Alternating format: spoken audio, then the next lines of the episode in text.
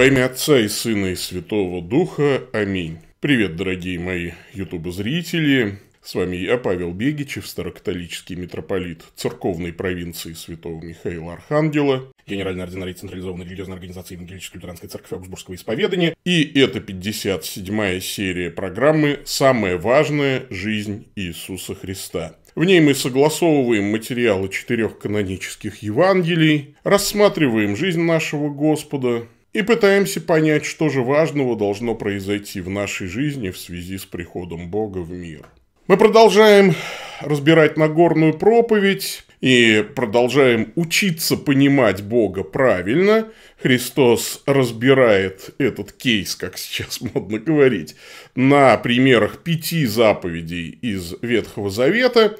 И сегодня заповедь «не прелюбодействуй». Вроде бы заповедь как-то такая простая. Помнится, много было иронии про какой-то клуб любителей седьмой заповеди. То есть собирались там мужчины и исполняли седьмую заповедь, не прелюбодействовали. Но на самом деле эту заповедь исполнить не так-то просто, если правильно ее понять. Конечно, нонсенс собирать клуб почитателей седьмой заповеди. Но послушать, что имел в виду Господь, весьма и весьма полезно. Итак, Евангелие от Матфея, 5 глава, с 27 по 32 стихи. «Вы слышали, что сказано древним, не прелюбодействуй. А я говорю вам, что всякий, кто смотрит на женщину с вожделением, уже прелюбодействовал с нею в сердце своем. Если же правый глаз твой соблазняет тебя, вырви его и брось от себя. Ибо лучше для тебя, чтобы погиб один из членов твоих, а не все тело твое было ввержено в гиену. И если правая твоя рука соблазняет тебя, отсеки ее и брось от себя, ибо лучше для тебя, чтобы погиб один из членов твоих, а не все тело твое было ввержено в гиену. Сказано также, что если кто разведется с женой своей, пусть даст ей разводную. А я говорю вам, кто разводится с женой своей, кроме вины прелюбодеяния, тот подает ей повод прелюбодействовать. И кто женится на разведенной, тот прелюбодействует. Итак, что же является нарушением этой заповеди? Нарушением этой заповеди, во-первых, является потакание страсти. То есть, это не то естественное желание на уровне рефлекса, которое возникает у мужчины при взгляде на привлекательную женщину или вообще на нечто возбуждающее сексуальный интерес. Речь здесь идет о продолжающемся действии. То есть, кто смотрит, то есть, кто буквально не отводит взгляд. Кто-то сказал, мы не в состоянии запретить птицам летать над нашей головой, но мы в состоянии запретить им свить гнездо у нас на голове. Понятно, что иногда мужчины смотрят и испытывают возбуждение рефлекторно. Но в этот-то момент и нужно прекратить это, прекратить смотреть, отвести взгляд, бороться с этими мыслями, не допускать этого продолжения. А вот кто продолжает смотреть для получения сексуального удовлетворения, сюда же можно отнести просмотр порнографических материалов, сексуальные фантазии не о своей жене, если вы женаты, ну или для женщины не о своем муже, если она замужем. Вот такое потакание страсти является нарушением заповеди «не прелюбодействуй». Хотя самого полового контакта при этом может не быть. Но есть и второй способ нарушить заповедь «не прелюбодействуй». Это разрыв отношений в браке. Развод. Христос описывает ситуацию с тремя разными людьми, и они виноваты. А, во-первых, некто разводится с женой, а ее вины в этом разводе нет, она не прелюбодействовала. И тогда тот, кто разводится с женой, прелюбодействует. Далее. Женщина, она не прелюбодействовала, она невиновная в разводе сторона. Она выходит замуж второй раз, и она прелюбодействует. И третий человек, который, казалось бы, тут вообще не при делах, Совершенно посторонний человек, за которого выйдет эта женщина, замуж, в законный брак, он тоже прелюбодействует. Потому что в глазах Божьих та женщина все еще является женой своего первого мужа. Что Бог сочетал, того человек да не разлучает, скажет Спаситель позже. Потому что любовь – это не чувства, которые могут то остывать, то снова разгораться с новой силой. Любовь – это выбор.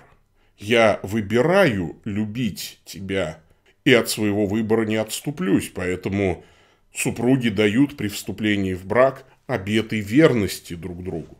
За развод в древней церкви полагалась епитимия, серьезная епитимия. На несколько лет ты не допускался к святому причастию. Василий Великий называл второбрачных узаконенными блудниками. То есть их брак – это, конечно, меньшее из зол по сравнению с беспорядочными половыми связями, но все-таки это зло, пусть и узаконенное. Поэтому брак нужно хранить. Некто мудрый сказал, смотри в оба до свадьбы и сквозь пальцы после. Брак – дело ответственное, поэтому нужно много раз подумать, прежде чем вступить в него, потому что с точки зрения Бога назад хода нет. Развестись по причине прелюбодеяния можно, но вступить во второй брак законным с Божьей точки зрения образом невозможно никак. Только как меньшее зло. Поэтому в Западной Церкви, как наследницы наиболее древнего подхода Э, к этому вопросу нет никаких чинов венчания второбрачных. Как же на самом деле исполнить эту заповедь «не прелюбодействуй», не прибегая к услугам клубов любителей исполнения седьмой заповеди? А Христос гиперболически говорит о некоем хирургическом вмешательстве. Правая рука соблазняет, отсеки и брось от себя – Глаз соблазняет, вырви и брось от себя. Конечно, это гипербола. Хотя некоторые понимали это буквально и э, ходили истории о том, что Ориген, например, оскопил себя для того, чтобы не нарушить заповедь «не прелюбодействуй». Но Христос, конечно, использует гиперболу, намеренное преувеличение, что значит отсечь от себя руку и вырвать глаз – это означает, что нужно убрать объект соблазна из поля зрения и ограничить себя во всяком действии в этом направлении, то есть отсечь руку. При этом действовать нужно решительно, призывая на помощь Господа не смотреть, не включать, а если включил, тут же выключать, не позволять себе размышлять, не позволять мыслям течь в не том направлении, молиться, совершать физические упражнения, принимать холодный душ, что-то делать и делать решительно. Гнать греховные мысли, вытесняя их мыслями святыми. Пением псалмов, чтением молитвы «Отче наш» или молитвы Господней, многократным чтением. А с другой стороны, исполнить эту заповедь можно, если регулярно работать над отношениями в браке, склеивать то, что дало даже малейшую трещину. Древняя заповедь о браке звучит «посему оставит человек отца и мать и прилепится к жене своей, и будут два одною плотью, так что они уже не двое, но одна плоть. И так, что Бог сочетал, того человек да не разлучает. Об этом Господь скажет в 19 главе Евангелия от Матфея. А апостол Павел поясняя тот же самый вопрос, напишет в 1 Коринфянам 7 главе, «А вступившим в брак не я повелеваю, а Господь, жене не разводиться с мужем. Если же разведется, то должна оставаться безбрачную или примириться с мужем своим, и мужу не оставлять жены своей». Это Ницше учил «падающее подтолкни». То, что разбивается, подлежит разбиванию. Христос призывал укреплять разрушающееся, искать новые силы, новые ресурсы, воскрешать любовь, достигать любви, потому что такова воля Божия. Понятно, если Бога убрать из супружеских отношений, тогда и не будет этого скрепляющего действия Божьей благодати. Тогда все очень легко разрушается. Мирские братья разрушаются сплошь и рядом, да даже церковные братья разрушаются, потому что таинство бракосочетания – это не магия и не волшебство, которое автоматически делает брак неразрушимым. Над отношениями нужно работать, а после брака работать в 10 раз интенсивнее. А все эти современные сентенции насчет нашего права на счастье остроумно высмеяны Клайвом Льюисом в его одноименной статье «Право на счастье». И я не пожалею времени, чтобы процитировать эту статью. В конце концов, сказала Клэр, есть же у них право на счастье. Толковали мы о том, что случилось недавно по соседству. Мистер М бросил жену и ребенка, чтобы жениться на миссис Н, которая тоже развелась, чтобы выйти замуж за него. Никто не сомневался, что мистер М и миссис Н очень влюблены друг в друга. Если это не пройдет и если они не заболеют, разумно предположить, что они будут счастливы. Не сомневались мы и в том, что в прежнем браке оба они были несчастливы. Миссис Н очень любила мужа, но он был ранен на войне, потерял работу, а судя по сплетням и мужскую силу. Миссис Н долго с ним мучилась, Мучилась и миссис М, она страшно подурнела. Быть может от того, что извелась с детьми и вечно болевшим мужем. Все знали, что М не из тех, кто бездумно бросит жену, словно шкурку от высосанной сливы. Он ужасно страдал. Но сами посудите, говорил он, что я мог поделать. Имею же я в конце концов право на счастье. Не мог же я терять свой единственный шанс. Конечно, говоря о счастье, Клэр подразумевает счастье любовное. И потому, что она женщина, и по другой причине. Я в жизни не слышал, чтобы она применила этот принцип к чему-нибудь еще. Взгляды у нее довольно левые, и она пришла бы в ужас, если бы ей сказали, что в конце концов безжалостный капиталист имеет право на счастье, которое для него в деньгах.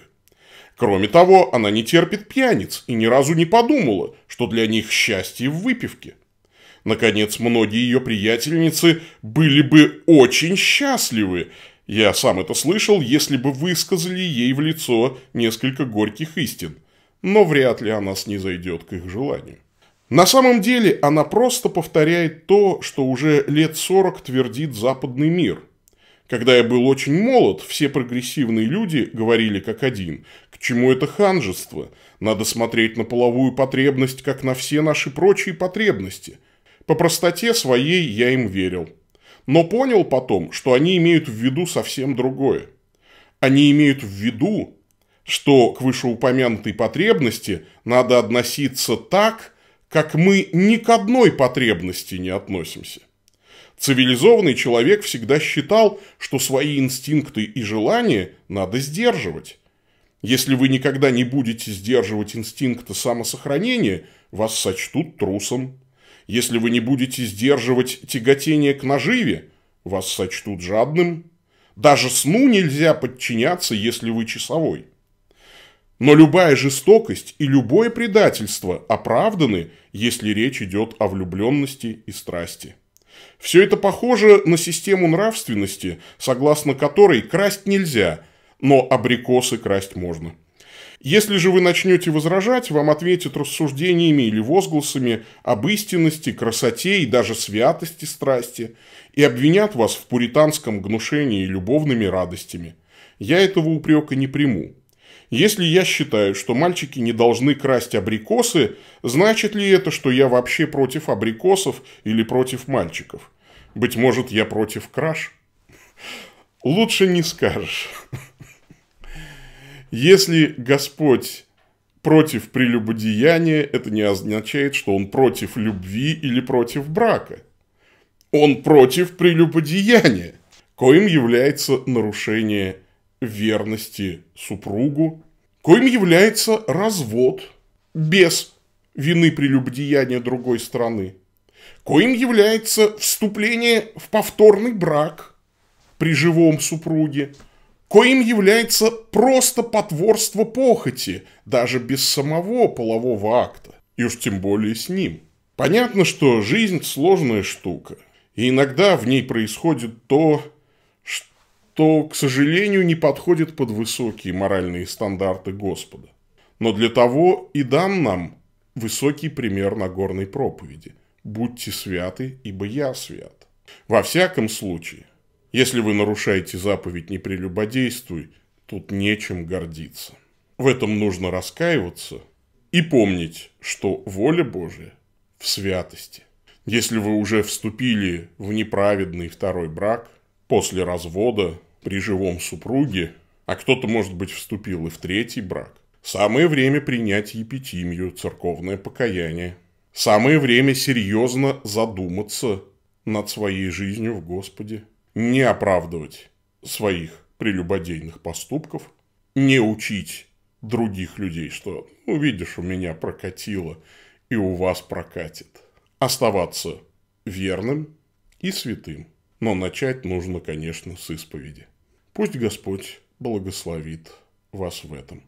А тем, кто хранит святость брака и святость в сексуальной сфере до брака, и те, кто постоянно борется с искушениями в сексуальной сфере и побеждает их, мир и благодать вам. Вы большие молодцы. Господь со всеми вами. Да благословит вас всемогущий Бог, Отец, Сын и Дух Святой. Идите с миром. Пока-пока.